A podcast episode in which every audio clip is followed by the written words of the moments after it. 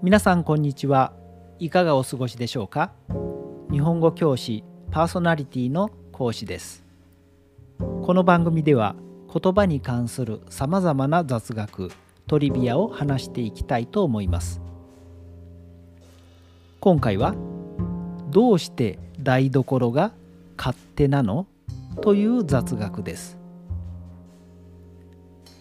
台所のことをよく勝手またはお勝手ということがありますね。ではどうしてそのように呼ばれるようになったのでしょうか。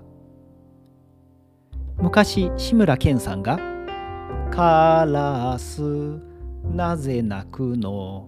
カラスの勝手でしょう」と替え歌を歌っていましたね。この場合「勝手でしょ？う」はどんな理由で泣いたって？それはカラスの都合でしょう。という意味ですね。このように自分にとっての都合や便利のことを勝手と言いますね。時にはわがままなことを勝手とも言います。ではその勝手という言葉の語源は何なのでしょうか？それはもともと弓道で使われている言葉が由来のようです。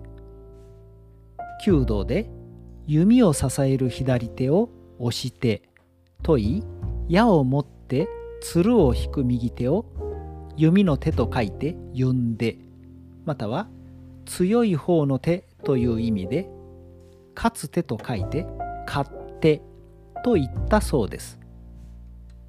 この右手つまり勝手は左手に比べると都合よく動かすことができましたから勝手という言葉が一般的に都合が良いという意味で使われるようになりました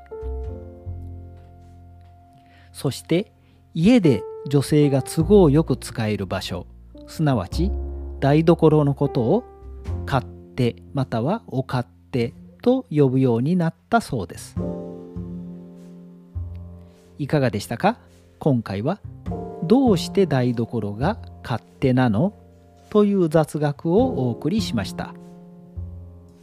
仕事の合間にお腹が減ってケーキが台所にあるからといって勝手に食べては妻に怒られてしまいますので気をつけたいと思います。それではまた次回も日本語に関する雑学でお耳にかかりましょう。ごきげんよう。さようなら。